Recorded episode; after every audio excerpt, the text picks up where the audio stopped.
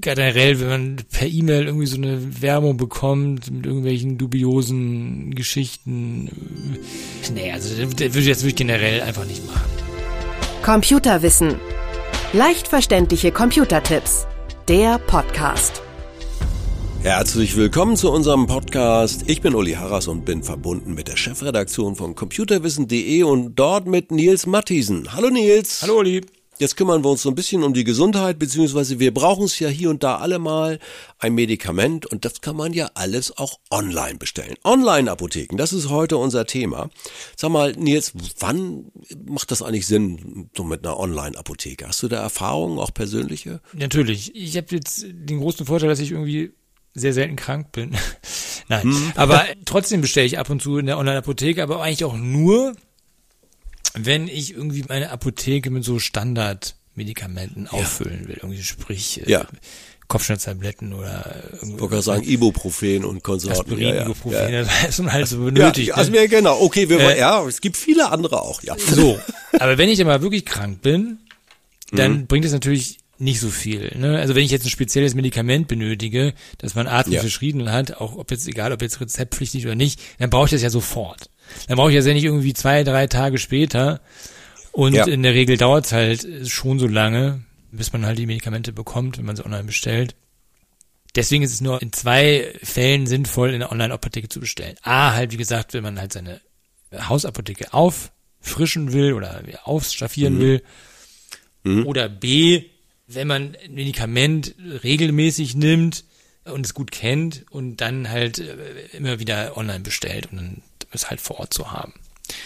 Ne? Und, und bei akuten Beschwerden, wie gesagt, gehe ich in die, in die örtliche Apotheke.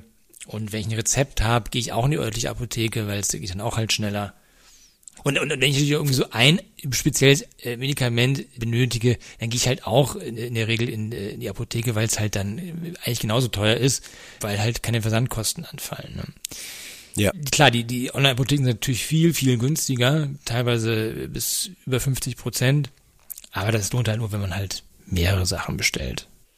Ich würde auch sagen, so für die absoluten Klassiker würde ich dir auch zustimmen, denn wenn es speziell wird, darf man auch nicht unterschätzen, dass der Apotheker ja auch nochmal so eine Kontrollfunktion hat. Absolut. Ja, das ist, also der, die Beratung ist schon Wobei, ziemlich wenn ich da kurz einhaken darf, äh, einige Online-Apotheken, die checken das auch irgendwie, ich weiß nicht genau wie, aber anhand von Listen, falls es da irgendwie Wechselwirkungen gibt, dann spucken Ja. auch viele eine Warnmeldung aus. Tatsächlich ist auch so, dass viele Ja. Apotheken irgendwie checken, wie viel man von einem Medikament bestellt und dann merken, wie man bestellt zu viel, dass sie dann sagen, nee, Ja. Freundchen, jetzt ist hier mal Feierabend. Ne? Also Ja, ja, es gibt einige Online-Apotheken, gibt's auch seriösere, also woran erkennt man die, dass sie seriös sind? Ja, so auf den ersten Blick ist es nicht so leicht zu erkennen. Hm. Es gibt so ein Versandapothekenregister, kurz Ja. VAR, das von dem Bundesministerium für Gesundheit äh, gepflegt wird und da müssen die Apotheken halt eingetragen sein. Also Ah, das ja. kann man irgendwo auch im Internet nachschauen. Äh, Wobei, wenn man jetzt bei den großen Versandapotheken bestellt, ich sag jetzt mal Doc Morris oder äh, Sanicare oder äh, ne, und so weiter und so fort, Ja. da, da, da muss man sich ja keine Sorgen machen. Trotzdem gibt's die Anzeigen, jetzt die blauen Pillen rezeptfrei von überall im Internet bestellen. Ganz einfach. Was sagst du dazu? Ne, da muss man natürlich generell aufpassen, ist ja klar. Also generell, wenn man per E-Mail irgendwie so eine Werbung bekommt mit irgendwelchen dubiosen Geschichten äh, und irgendwie, äh, nee, also das würde ich jetzt wirklich generell einfach nicht machen. Abgesehen davon ist, Ja. ähm, also wenn es jetzt irgendwie ausländische Anbieter sind, klar, man darf irgendwie innerhalb der EU darf man Medikamente bestellen. Viele sitzen ja auch in Holland zum Beispiel, viele Sa- Versandapotheken. Ja. Aber außerhalb der EU Medikamente zu bestellen, ist sogar für Privatpersonen verboten. Ja. Und das sollte man natürlich auch Und da werden die Kontrollen auch immer heftiger, ne? Ja, also ich, ich, das habe ich persönlich jetzt noch nie gemacht, ehrlich gesagt. Äh, hatte jetzt Ja. auch, auch keinen Bedarf bislang. Ähm, ich tippe, dass die da irgendwie am Zoll auch dann schauen, aber das ist jetzt eine reine Mutmaßung. Ich würde es einfach nicht machen. Lieber die Finger von Absolut. weg. Von Finger solchen äh, Geschichten. Ähm, Man weiß ja auch nie, was, man Ja. weiß ja auch nie, was da drin ist. Ne? Das ist ja das große Problem. Ja. Da können ja irgendwas schicken. Gerade weil äh, in manchen Ländern es sehr populär ist, auch ganz bekannte Medikamente einfach schlicht zu fälschen. Genau. und dann weißt du gar nicht mehr, was in der Packung drin ist, was man da so schluckt. Gibt's noch irgendwelche Tipps, die wir beachten sollen?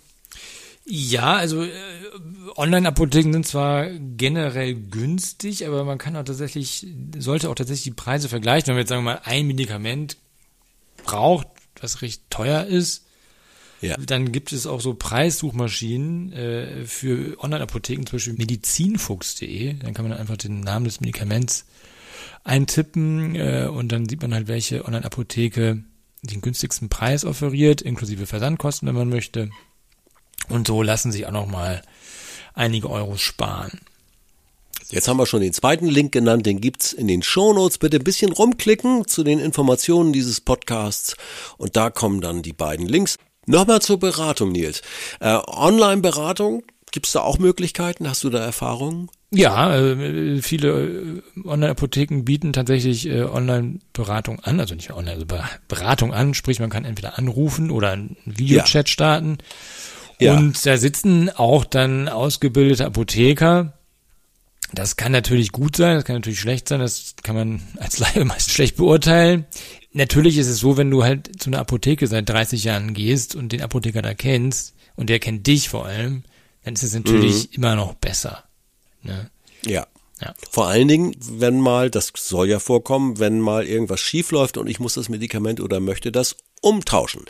Wie geht denn das online?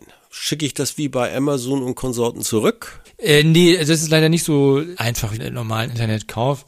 Vor allem ja. äh, verschreibungspflichtige Mittel sind generell vom Umtausch ausgeschlossen.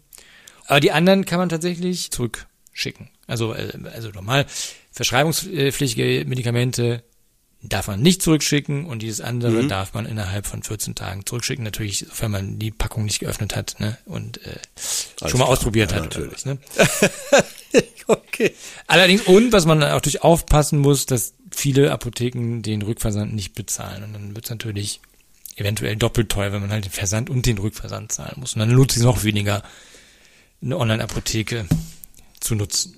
Herzlichen Dank, das war Nils Mathiesen aus der Chefredaktion von computerwissen.de mit Tipps zu Online-Apotheken. Tschüss Nils, bis zum nächsten Mal. Tschüss Uli, danke. Computerwissen. Leicht verständliche Computertipps. Der Podcast.